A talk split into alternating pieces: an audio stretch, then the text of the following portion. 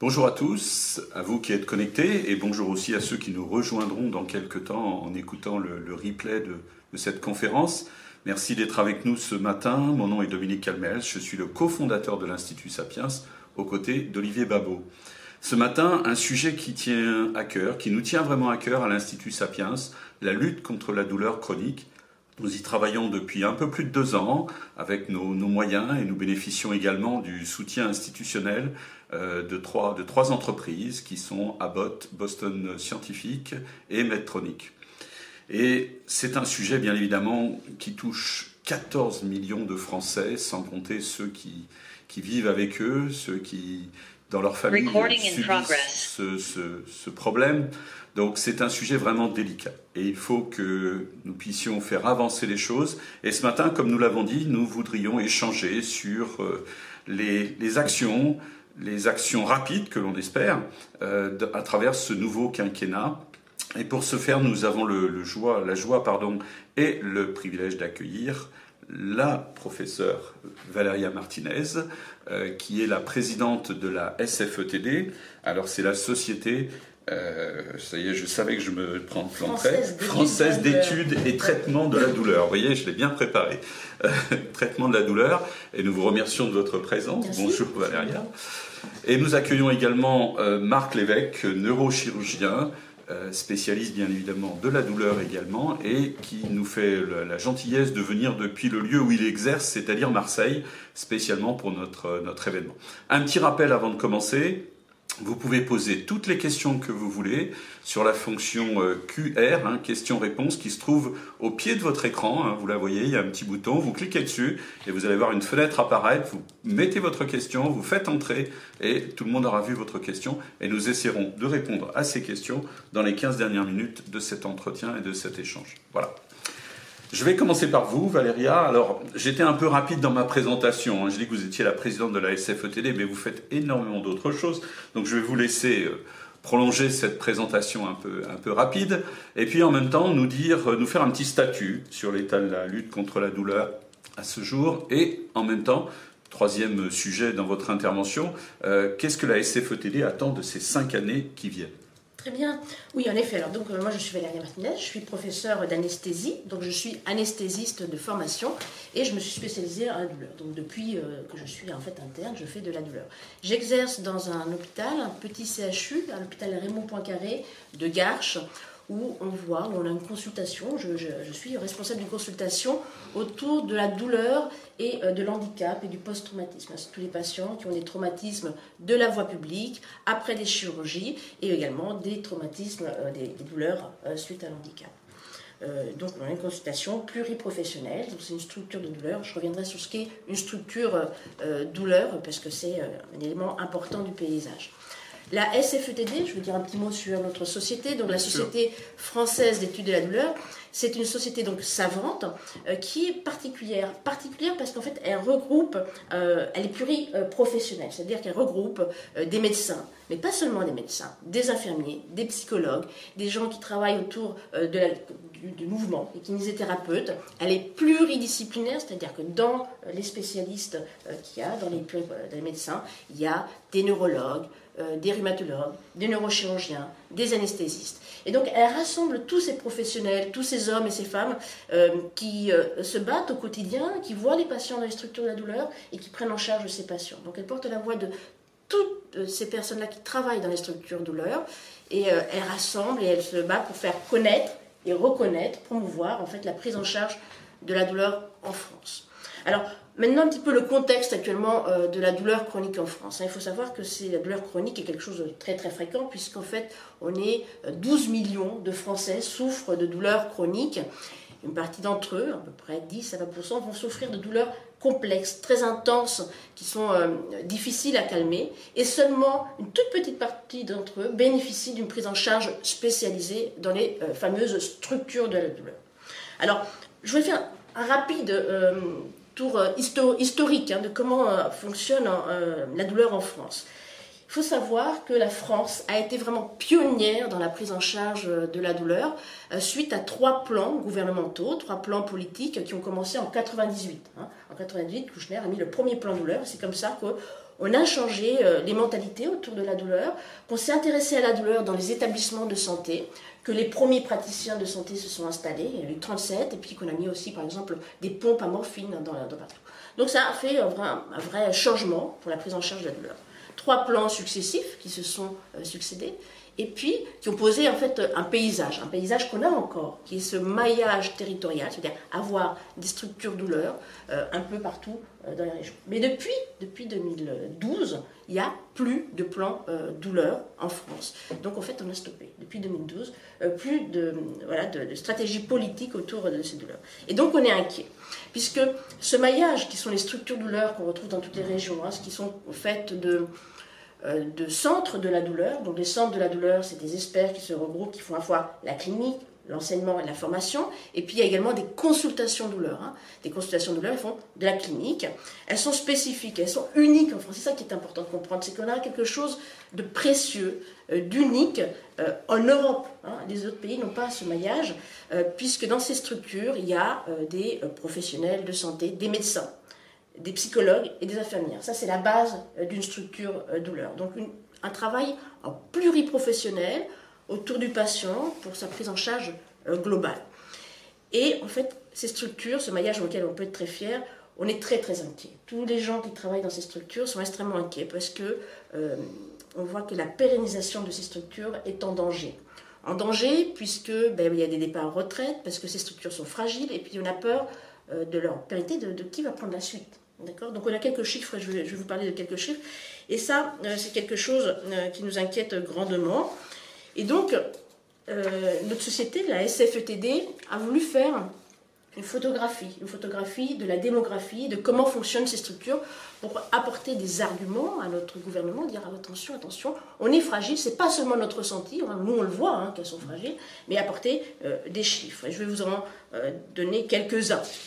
Euh, quelques-uns, c'est par exemple 3 équivalents temps plein douleur pour 100 000 habitants. Ça, c'est ce qu'on a pour euh, les structures douleur, des, spécialistes de la douleur, 3 équivalents temps plein pour 100 000 habitants. C'est moins de 1% de l'ensemble des médecins. Vous voyez Moins de 1% de l'ensemble des médecins, alors qu'on a 12 millions euh, de patients douloureux.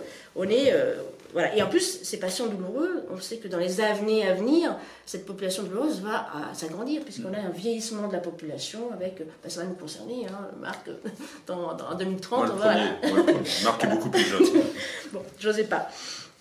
Donc déjà, euh, c'est fragile, on n'a pas beaucoup d'équivalents temps plein, on n'a pas beaucoup de médecins de la douleur. Ensuite, quand on regarde les structures, elles sont faites en moyenne de 2 équivalents temps plein pour les centres. Comment voulez-vous, avec 2 équivalents temps plein, en moyenne, tenir une structure euh, de la douleur. Il suffit qu'il y en ait un qui parte à la retraite, qu'il y ait un, médecin qui tombe euh, malade, on est inquiet. Hein. on ne peut pas euh, poursuivre cette activité. Donc une grande fragilité de ces structures, ça c'est un point qui est important. Et surtout, et surtout le point, c'est que 25% des médecins vont partir à la retraite dans les 5 ans à venir.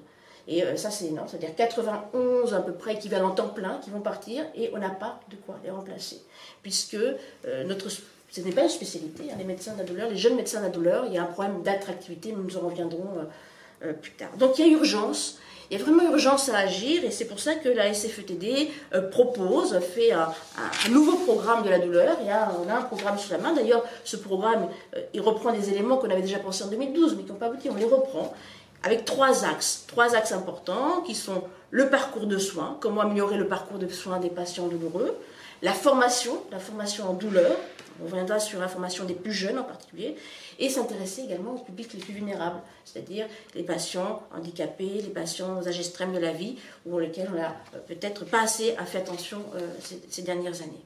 Voilà un petit peu ce que je, voulais vous dire. Merci. Marc, une occasion de compléter ma présentation. Voilà. Parce que tu n'es pas que neurochirurgien euh, à Marseille. Que fais-tu? Euh, Et puis bah, peut-être de réagir sur les propos de Valéria. Expert sapiens là, et puis, euh, et puis spécialiste de, de, la douleur. Oui, non, en fait, le, constat de, de, Valéria est assez édifiant et, aussi préoccupant.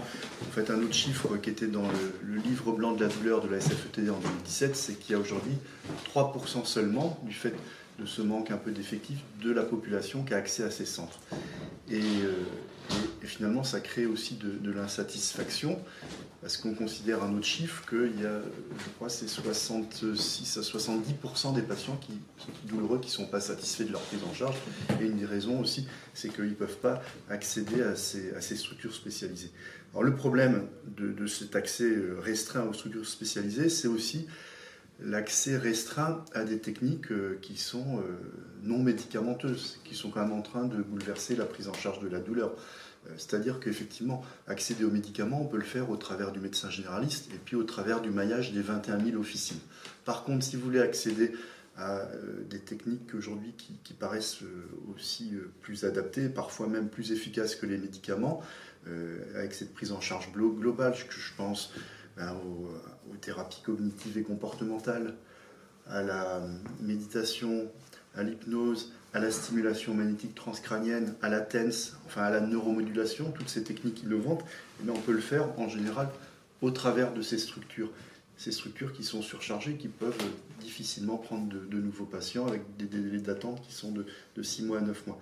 Donc, euh, non seulement bah, on n'a pas accès à ces praticiens, et puis on n'a pas accès en fait à toutes ces thérapies euh, innovantes qui, euh, qui, qui, bouleversent quand même la prise en charge de, de la douleur. Et puis un dernier point là, au sujet de la formation, c'est vrai que on a un peu le sentiment que l'algologie c'est un peu la, une spécialité un peu mal aimée parce que parce que c'est un symptôme. Alors effectivement, on, disait oui, c'est un symptôme comme la douleur. Alors il y avait cette tradition un petit peu de respecter le, le symptôme, euh, mais aujourd'hui ça concerne tellement de patients, il y a tellement de techniques à disposition que finalement il faut véritablement une formation spécialisée.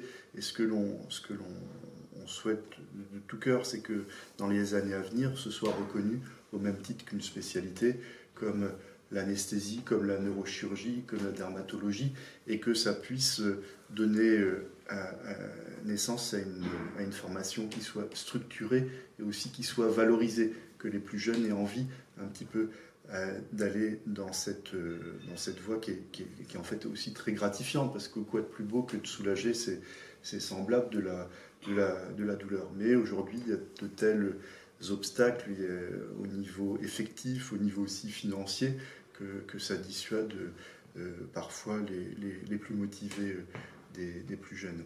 Alors j'ai bien compris qu'il y avait deux solutions pour être soigné les médicaments et de l'autre côté mm. des techniques un, petit peu plus un peu moins médicamenteuses, on va mm. dire, hein, plus, plus technologiques, pour employer un mot qui peut faire peur. Mm. Mais est-ce que tu as employé deux mots? Je suis pas sûr que tout le monde te suive. Alors les experts euh, ont compris, mais ceux qui ne sont pas experts, explique-nous ce que c'est que la TENS et ce que c'est en, deux minutes. Hein, euh, D'accord. Alors la, la douleur, c'est un phénomène électrochimique. D'accord? Donc la chimie, on connaît, c'est les médicaments. Le versant électrique, c'est d'autres techniques qui vont en fait euh, stimuler le tissu nerveux. Et on sait que c'est le tissu nerveux qui, véhicule la douleur. Alors le tissu nerveux, il commence au niveau du nerf, au niveau de la peau. Donc on va stimuler la peau, ça c'est la, la TENS, hein, c'est-à-dire l'électrostimulation cutanée. Ensuite, on va pouvoir. Donc on ne pose rien. Bah, c'est extérieur. On, pose des, patchs électriques qui vont brouiller la, douleur. Juste pour être sûr que tout le monde comprenne bien. Qui vont favoriser aussi la, sécrétion, par exemple, d'endorphine. Mhm. On peut aller stimuler directement le nerf. On peut aller mhm. stimuler la moelle épinière pour des douleurs qu'on appelle neuropathiques, lorsque le nerf a été abîmé et qui donne ces drôles de douleurs, de brûlures, de décharges électriques, de fourmillements, etc. Et puis aussi, on peut aller stimuler directement le cerveau à l'extérieur. Hein. ça s'appelle la stimulation magnétique transcrânienne. On envoie un, champ magnétique qui va provoquer en fait une sorte de courant électrique qui va venir euh, en fait euh, modifier euh, le seuil de la douleur au travers de modulations qu'on n'a pas toujours bien compris du circuit de la douleur intracérébrale. Et ça, c'est des techniques innovantes qui donnent de bons résultats, mm-hmm. qui sont qui peu ou pas d'effet indésirables et qui aujourd'hui ben, peinent en fait à, euh, être accessibles. Par exemple, la stimulation magnétique transcrânienne, aujourd'hui, elle n'a pas de codage, c'est-à-dire qu'elle n'existe pas. Donc il y a des artifices, on essaye un petit peu de rendre service aux patients, mais on peut se faire euh, taper sur les doigts parce qu'on n'est pas dans les clous.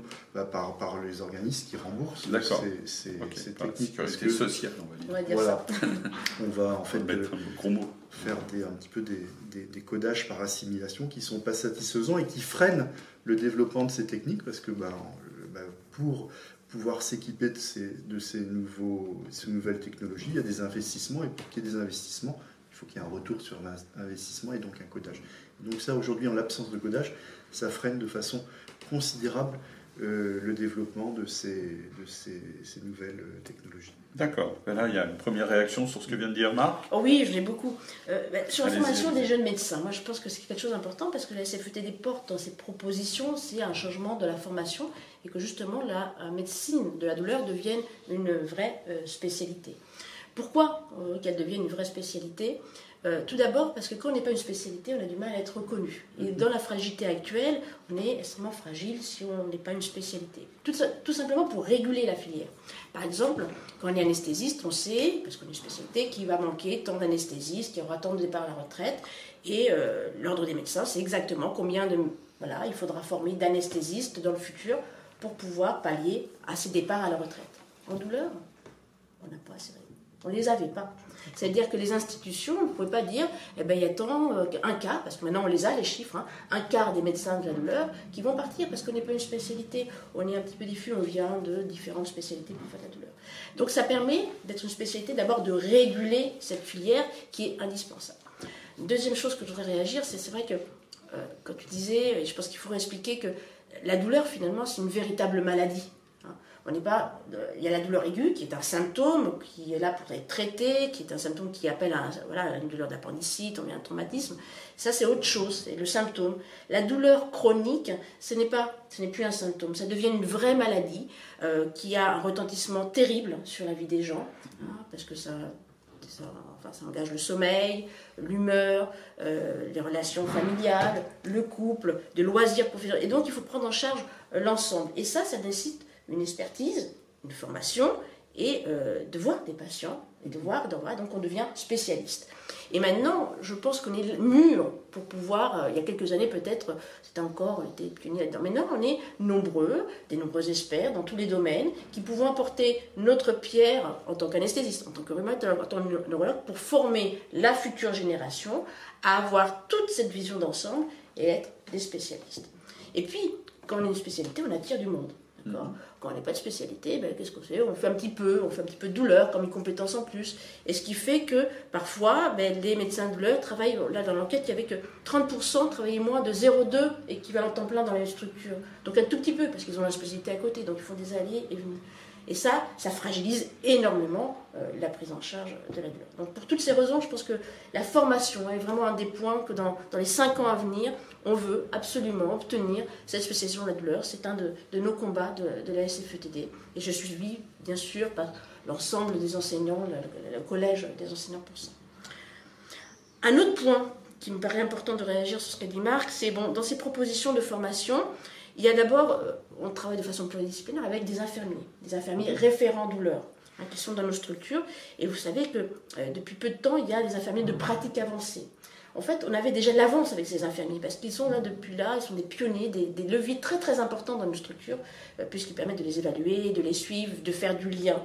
Et euh, l'arrivée de ces IPA qui ne sont pas pour la douleur pour l'instant, mais on voudrait qu'en fait il y ait des IPA en douleur. C'est très très important, puisque d'abord ça valorise tout le travail qu'ils font déjà depuis euh, des années, ça leur donne de l'autonomie, et euh, la possibilité de represcrire des prescriptions et pourrait alléger nos consultations que comme tu as dit Marc en fait dans certains endroits c'est en moyenne c'est trois mois de délai d'attente. Dans certains endroits ça va jusqu'à un an de délai d'attente. C'est pas possible. C'est pas possible. Il faut trouver des solutions. Il faut trouver des euh, voilà des solutions pour des, des pour qu'on les voit euh, précocement.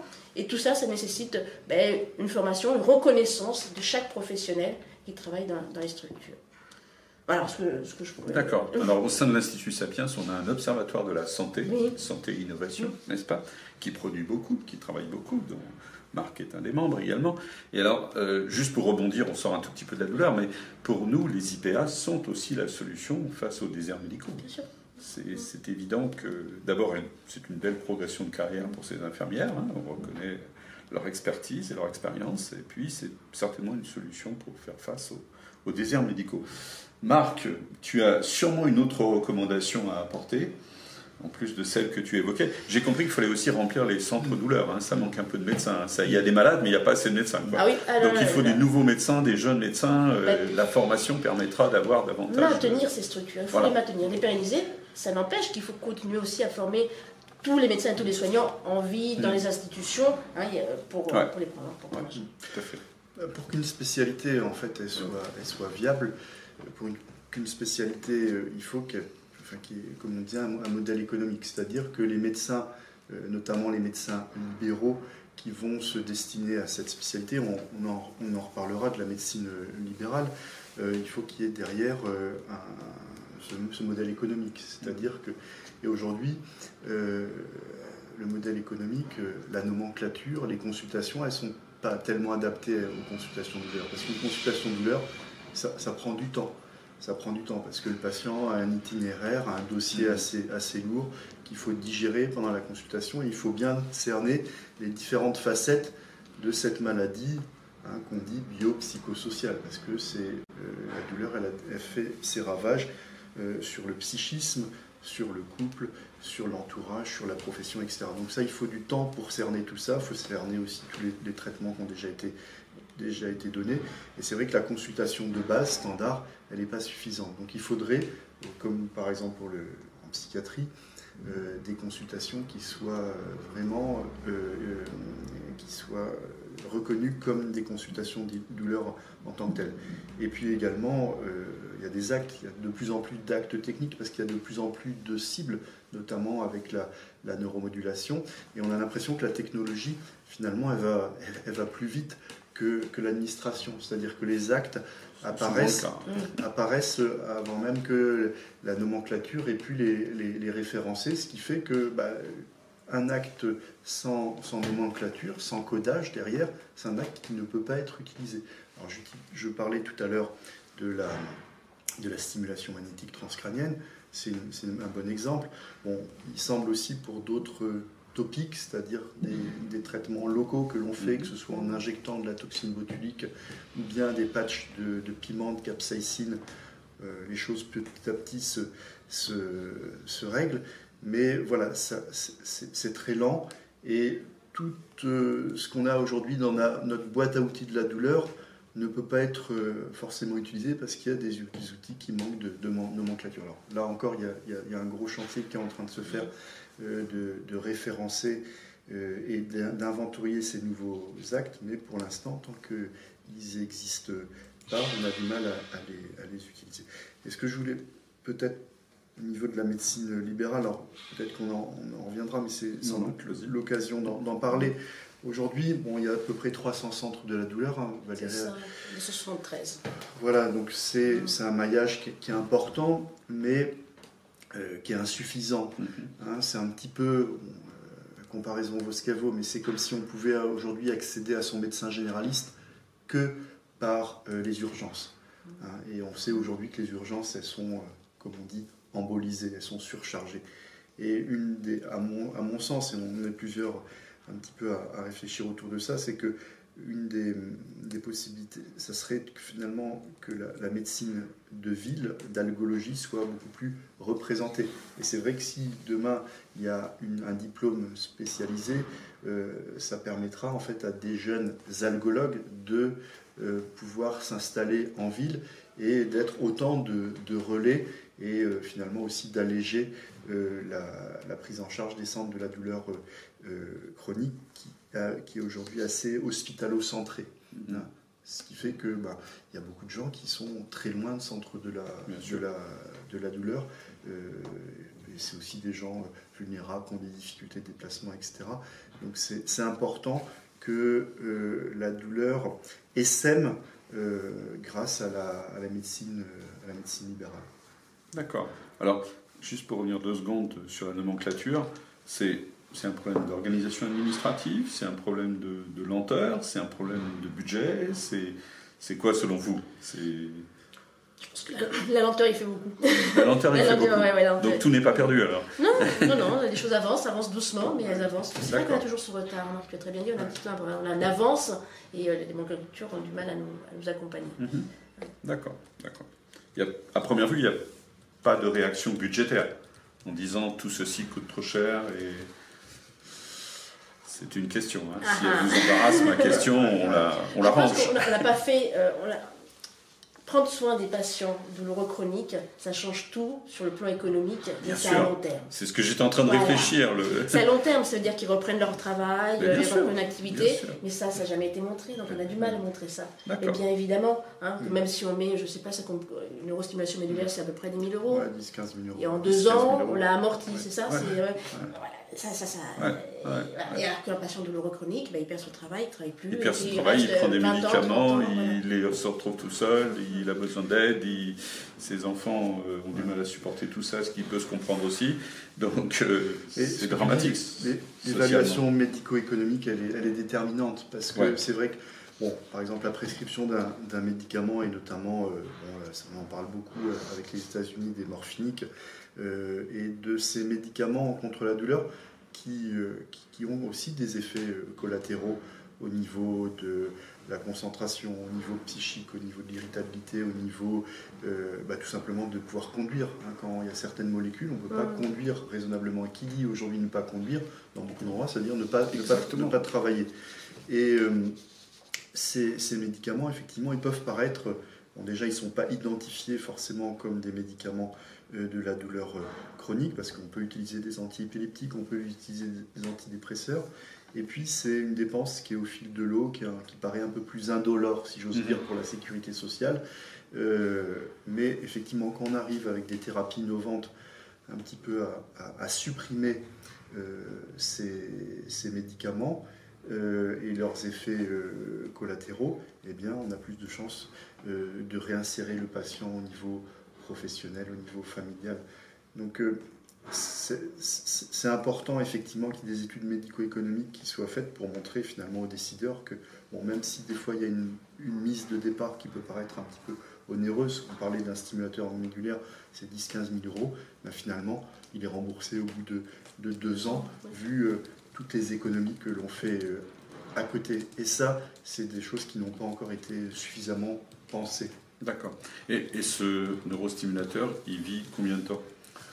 Parce que là, vous m'avez fait une brillante démonstration en disant deux ans c'est amorti, mais il vit combien de temps? Il vit 10 ans, 15 ans? Maintenant, on met des stimulateurs rechargeables qui, vivent, qui, qui ont une, durée de vie de, de, 8 ans minimum. 8 ans minimum, d'accord, oui. Donc, euh, économiquement, il y a, pas, non, non, il y a, bien un bon résultat. Quoi. Si on a amorti en deux ans, il en reste encore six. Et, d'autant plus. Pour financer une autre. Euh, c'est que cette technologie qui galope, hein, parce que bon, le, téléphone que, tu as là, toutes les avancées, rappelez-vous, hein, vous aviez il y a 30 ans les téléphones à cadran, là.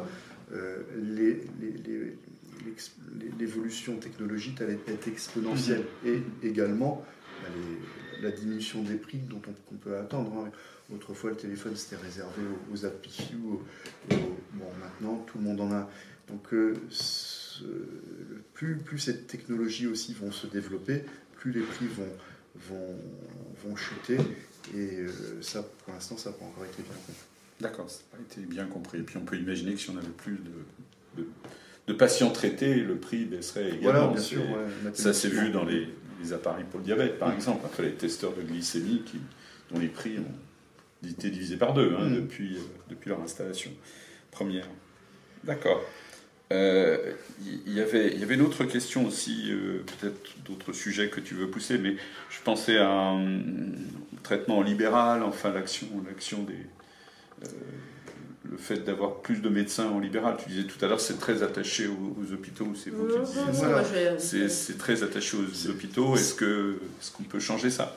Ça serait complémentaire. On pourrait imaginer un petit peu des postes avancés d'algologues qui vont permettre aussi de hiérarchiser la, demande. Il y a des patients douloureux chroniques chez qui en fait on a intérêt à agir rapidement avant que la spirale euh, de, de désociabilisation, de dépression se mette en route.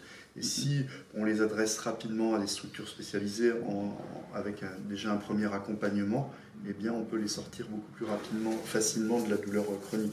Tu parlais de la neuromodulation, l'électrode. En fait, un patient qu'on implante dans les deux ans, on aura un bien meilleur résultat qu'un patient qu'on va implanter huit ans après. Et en général, c'est ce c'est la moyenne d'implantation, elle, est beaucoup plus, plus tardive. Donc plus on, est rapide, plus on est, efficace. Donc l'algologie libérale elle peut être en fait une première, euh, réponse.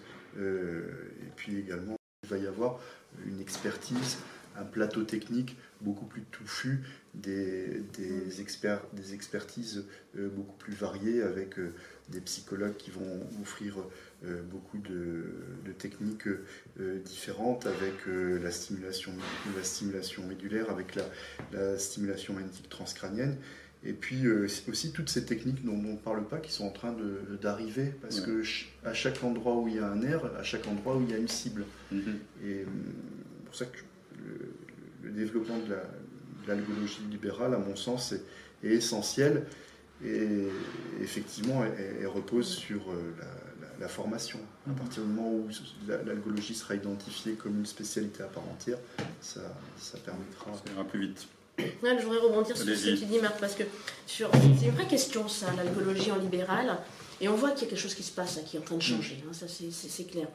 Euh, d'abord, dans l'enquête aussi, on a vu les structures qui étaient labellisées euh, douleur en libéral, pour l'instant dans les structures euh, privées, elles sont autour de 10%. Donc elles ne sont pas devant du tableau. Hein. pour l'instant, c'est les CHG, les CHU. Euh, ça, c'est une réalité. Après, l'hôpital va mal, on va dire, le public va mal, il n'y a pas de secret. On voit bien qu'actuellement, beaucoup de jeunes fuient l'hôpital parce qu'on n'a pas les moyens, les moyens humains, les moyens matériels, hein, tout simplement, ou d'organisation, les, les, jeunes s'essoufflent. Donc il n'y a pas de spécialité. les jeunes s'essoufflent, on ne peut pas leur permettre d'avoir. Beaucoup partent dans le libéral avec, euh, quand ils ont l'appétence pour la douleur, de développer euh, leur technique dans leur spécialité, comme soit neurochirurgien, anesthésiste, etc. Mais là, va se poser un problème, c'est qu'à un moment donné, c'est bien de prendre en charge globalement le patient. C'est-à-dire les structures de l'heure permettaient d'avoir le médecin, le psychologue, euh, l'infirmier, de prendre en charge globalement. Et ça, ce temps-là, ben, ça coûte cher. Et en libéral, ben, c'est pas valorisé. Voilà. Et quand c'est pas valorisé, quand, quand, un médecin généraliste, un médecin spécialiste prend du temps libéral pour passer une heure avec un patient douloureux qui est nécessaire pour poser les indications, et eh bien pour l'instant on ne peut pas le valoriser. Donc là on a un problème. À la fois ben, l'hôpital, ça marche moyennement et qu'on a une fuite des, jeunes. Des jeunes qui, quand ils vont se, euh, dans, les, dans, les, dans, le privé s'installer avec leur spécialité, ne sont pas reconnus en tant que spécialistes de la douleur. Ils ont du mal à former leur équipe autour parce que c'est pas valorisé. Et vous savez qu'on a tapé également, l'ordre des médecins a tapé dans les doigts de certains spécialistes euh, qui s'installent pour faire de la douleur. On a dit, ben non, vous n'êtes pas euh, spécialiste de la douleur. Vous pouvez le faire que dans une structure de douleur. Donc c'est compliqué tout ça. Je veux dire qu'il y a beaucoup de choses à faire. C'est-à-dire qu'il faut cadrer les choses et que le fait d'arriver à une spécialité douleur va tout changer. Voilà. Mm-hmm. À la fois pour travailler dans le public, euh, dans, le libéral. Et ça, je pense que c'est une, voie de sortie élégante très importante, très importante pour nos jeunes. Nos jeunes qui, en fait, euh, sont les plus jeunes d'entre nous, hein, les, internes qui se forment à la douleur, maintenant, euh, cette formation, elle, est plus petite. Maintenant, elle prend la forme de ce qu'on appelle une néphesté, c'est plus petit, moins de temps.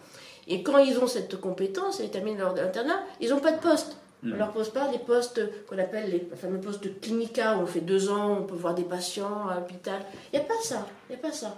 Donc qu'est-ce qu'ils font? Ben, Ils reviennent à leur spécialité ou ils font ce qu'ils peuvent, mais il n'y a pas une trajectoire visible, claire, voilà. Tout, encourageante. Tout, encourageante. Tous les jeunes qui font un petit peu de douleur, il faut qu'ils restent dans la, douleur parce qu'on en a besoin. Et donc il faut leur montrer le chemin, mais il n'y a pas de chemin.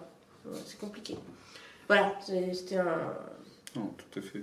réaction? Non Non, effectivement, ça, ça va être un élément, un élément clé là, bon, du quinquennat, puisqu'on en parlait à venir, qu'effectivement ça pourrait être une mesure, une mesure forte et, qui réjouirait la, population. parce qu'il y a, une, attente, une, attente, qui est, qui est quand même euh, euh, enfin, qui est, qui est, immense de ce côté-là. Les gens sont, sont, déçus de la, de la prise en charge globalement de, de la douleur, comme les montrent, comme montrent les, chiffres en préambule.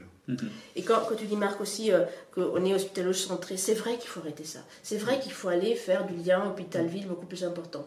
Euh, il y a des, des, gens qui réfléchissent sur ça, l'HAS, hein, la Haute Autorité de Santé, qui est en train de, de, réfléchir, qui a réuni justement la SFETD et la Société de médecins généralistes pour réfléchir à comment, un guide, comment on pouvait mieux faire pour mieux travailler avec la ville et qu'il euh, y ait des coupes fils, euh, qu'il y ait euh, comment dire, un accès aux structures, mais aussi qu'on puisse renvoyer les patients, parce qu'une fois qu'ils arrivent dans les structures, et eh ben, des fois on est coincé, on est, on n'a pas assez de psychiatres pour les renvoyer en ville, on n'a pas assez de gens en ville.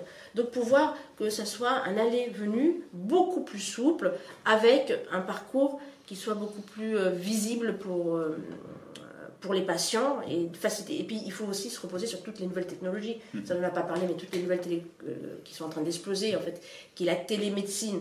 dans la télémédecine, il y a la téléconsultation, c'est pouvoir faire une consultation à distance, mais il n'y a pas que ça. Hmm. La téléexpertise, de pouvoir me poser une question en tant qu'expert à un moment donné, pouvoir conseiller un collègue en ville qui ne sait pas ou qui ne sait pas où alors, hmm. pour porter on pourrait faire des, comment vous savez, une réunion de concertation pluriprofessionnelle, c'est un, mot un peu euh, compliqué, mais pour dire va plusieurs spécialistes qui vont se mettre autour d'une table, pour échange, pour essayer de dire quelle est la meilleure solution pour le patient. Mm-hmm. Ça, ben, c'est pas valorisé. Les patients, euh, les, médecins en libéral, s'ils prennent du temps pour faire ça, ils sont pas payés. Mm-hmm. C'est pas possible. Donc ça, il y a des choses à inventer avec ces nouvelles technologies, à mettre en place on va vers là tout doucement, mais j'espère que dans ce guide qui va apparaître en octobre, hein, c'est des, recommandations hein, pour euh, fluidifier le parcours des patients, et eh j'espère que qu'on va avancer. J'attends du gouvernement qui mette aussi des finances avec et qui mette des expérimentations, qui nous accompagnent, qui ne nous lâchent pas. Hein, parce que c'est pas beau, c'est pas seulement d'écrire des choses, mais il faut, accompagner ça sur le plan financier.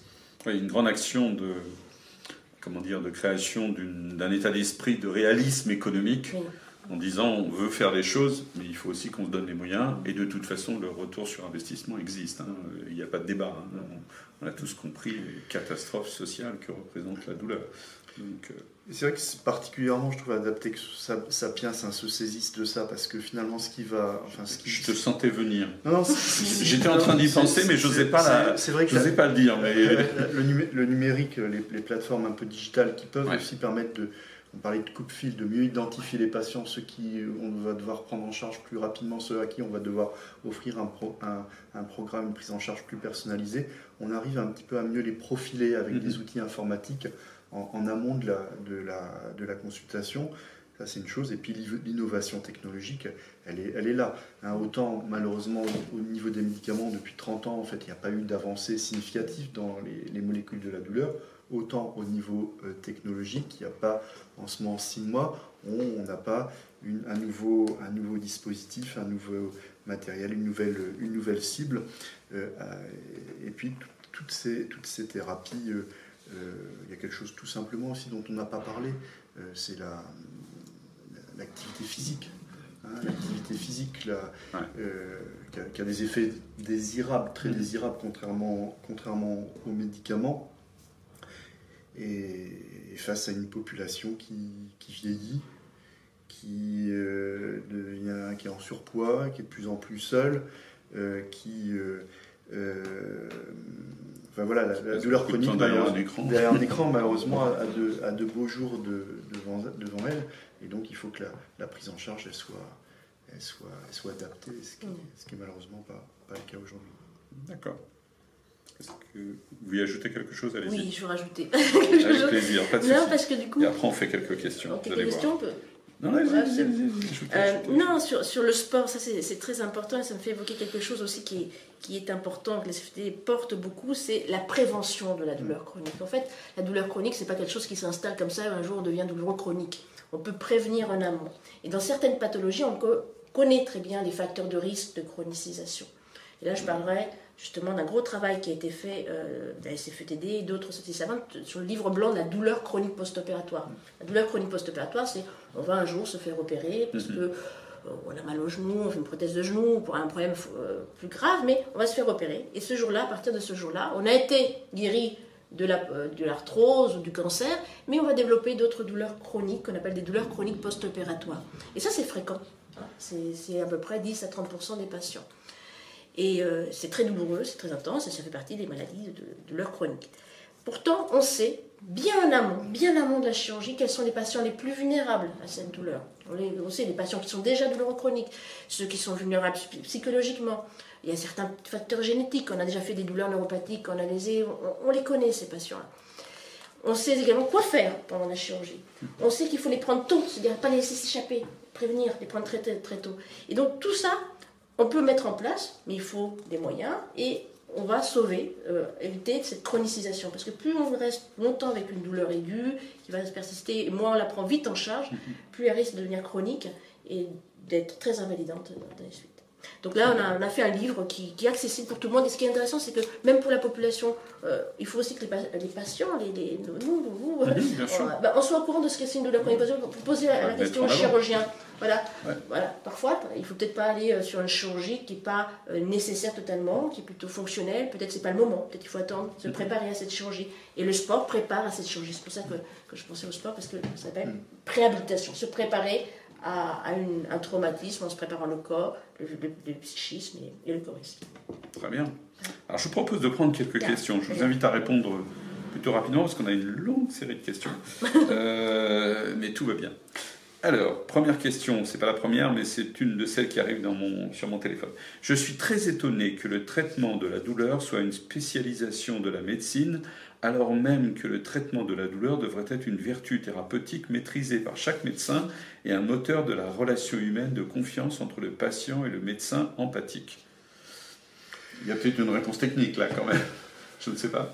Oui, enfin, euh, Valérie l'a très bien dit à un moment donné, où nous, ce dont on parle de la douleur chronique, c'est la douleur qui devient une maladie et qui évolue à son propre compte. Et c'est vrai que la prise en charge de la douleur, qui est un symptôme transversal, elle doit être elle doit être euh, prise en charge par toutes les spécialités, hein, peut-être à part les, anatomopathologistes. Mm. Je pense que tout le monde est concerné par la, douleur et la douleur aiguë.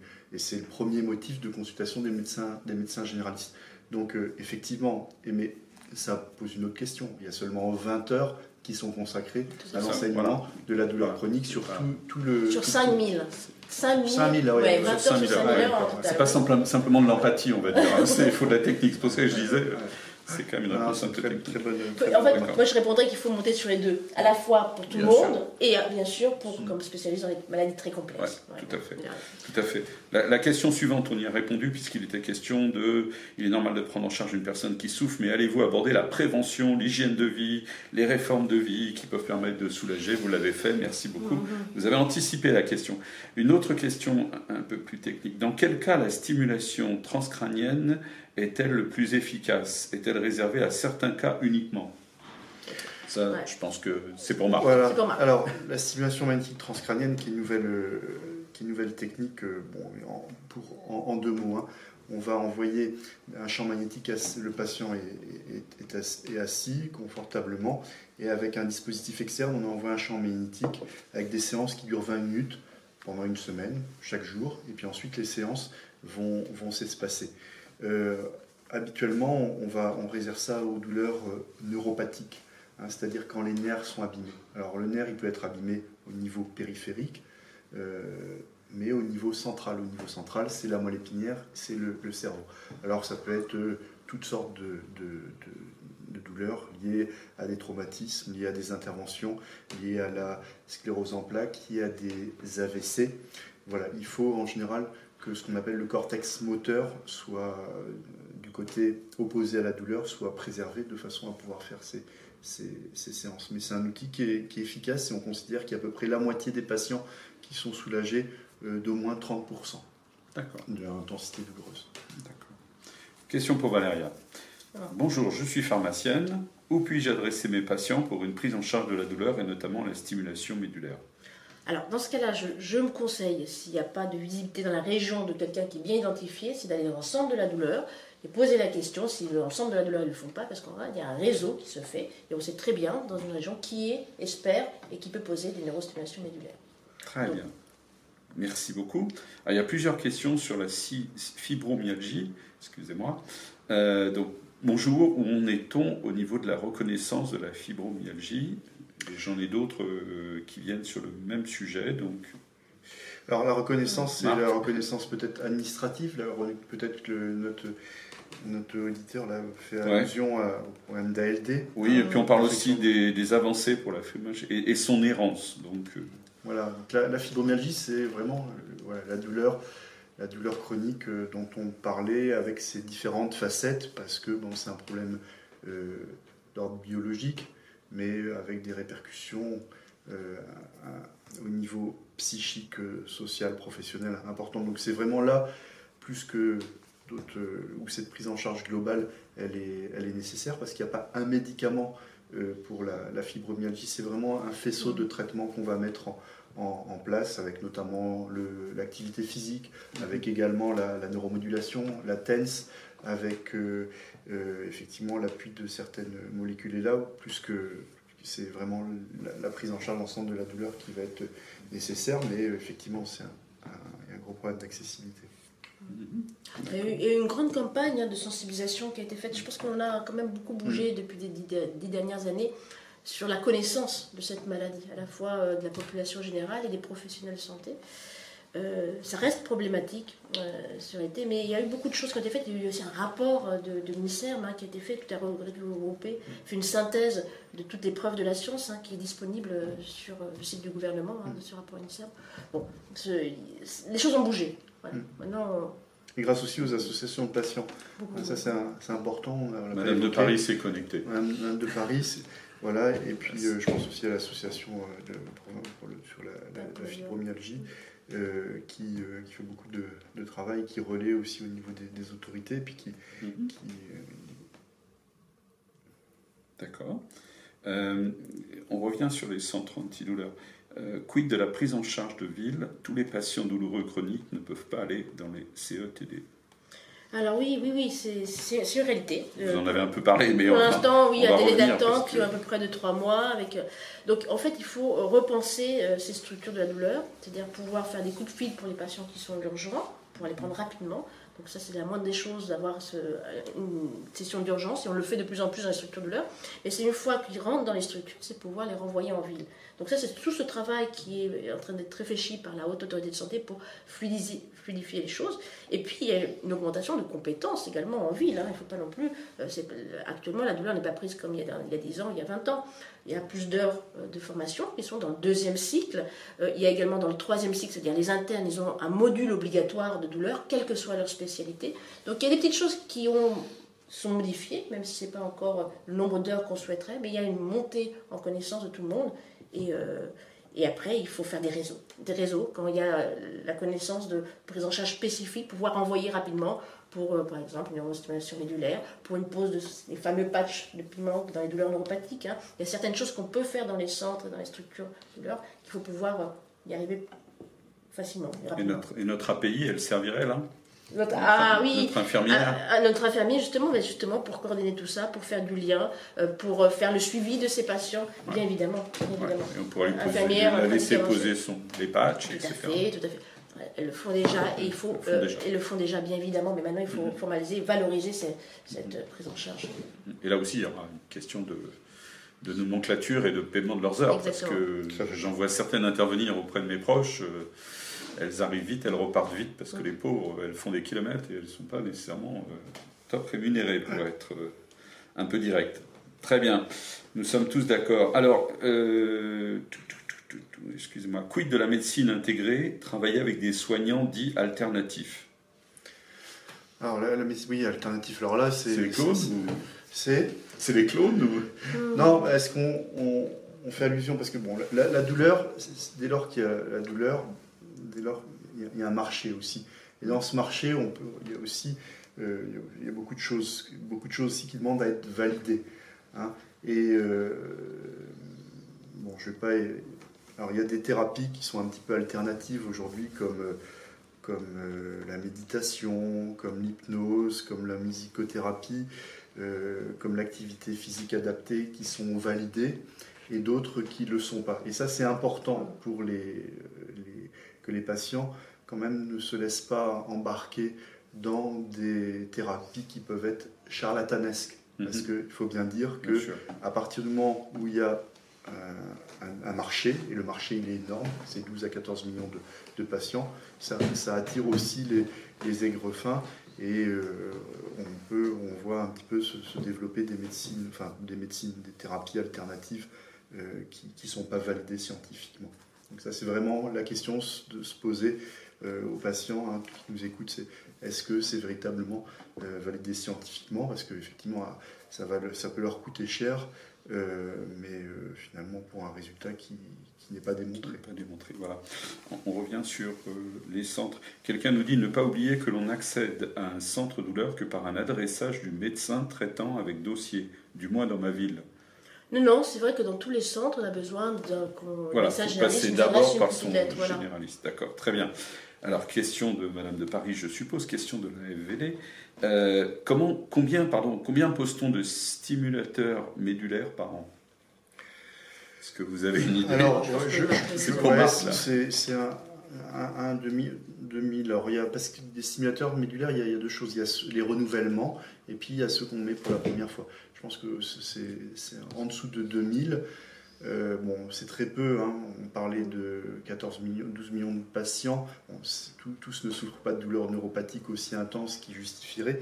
Mais pour donner un ordre par exemple en, Belgique, euh, par rapport à la population, on implante 5 fois plus de patients. Euh, donc euh, voilà, aujourd'hui, il y a beaucoup plus de patients qui pourraient en bénéficier, mais voilà, environ, on arrive, il faudrait revoir les chiffres exacts là pour cette année, mais moins de 2000 patients par an par rapport au nombre d'indications, il y a 5 fois moins. Quoi. C'est voilà, à peu ça. Bah, c'est pareil pour l'antalgie intratécale, qui est une autre technique. Hein, on met un, donc un petit tuyau, un intratécal, on met des médicaments là, et c'est quelque chose qui soulage beaucoup, beaucoup de douleurs réfractaires. Et il faut savoir qu'on est un patient, un patient sur 10 qui pourrait les avoir, là, il les a pas actuellement.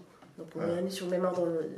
C'est vrai qu'on n'a pas abordé la douleur cancéreuse. La douleur cancéreuse, c'est un véritable. De, bon, on connaît la souffrance qu'il peut y avoir en, en, fin de vie, mais il y a aussi cette souffrance physique qui est aujourd'hui pas, pas, suffisamment traité. Alors autant, j'ai pu un petit peu attirer hein, l'attention sur la prescription de la morphine dans la douleur chronique non cancéreuse, autant dans la douleur chronique cancéreuse, il y a encore beaucoup d'efforts à faire, et notamment avec ces nouveaux dispositifs qui vont diffuser la morphine directement là où il y en a besoin, sur la moelle épinière, en permettant de réduire par 300 euh, les doses et donc les effets, euh, notamment la somnolence,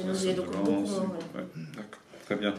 Euh, quelqu'un revient sur les disciplines comme l'hypnose, médication, psychologue, euh, sport adapté sont remboursés lorsque le patient accède au parcours de centre douleur. Alors non, pas, tout. pas toujours. Non, non, pas toujours. Et sinon, quel est le coût moyen restant à charge pour le patient? Alors ça, c'est une question vaste, mais un ordre d'idée peut-être non, c'est très variable. Si ça se fait dans le public, l'hypnose ou le, justement la, méditation, c'est pris en charge dans le centre de constatation. Pour l'instant, dans le libéral, ben, c'est la charge du patient et ça peut varier euh, de beaucoup. Hein, c'est une prise en charge qui peut être très, très chère. D'accord, très bien. Il y a eu des initiatives, par exemple, pour l'activité physique adaptée. Il y a des villes qui ont commencé à, à rembourser, mais c'est anecdotique et finalement, c'est c'est encore. Euh, ça s'appelle le sport sur ordonnance, c'est vrai. Le sport sur ordonnance, ça, s'est beaucoup euh, développé, mais dans certaines euh, pathologies, dont la douleur chronique en tant que maladie n'est pas. Donc, c'est dans l'arthrose, dans certaines obésités, dans, certaines pathologies. D'accord, quelqu'un nous dit, mais je pense qu'on a répondu. Est-ce que vous préconisez, je n'ai pas bien compris, si vous préconisez la création d'une spécialité algologie dans les études de médecine? Bah oui. Ouais, tout à fait. On est d'accord.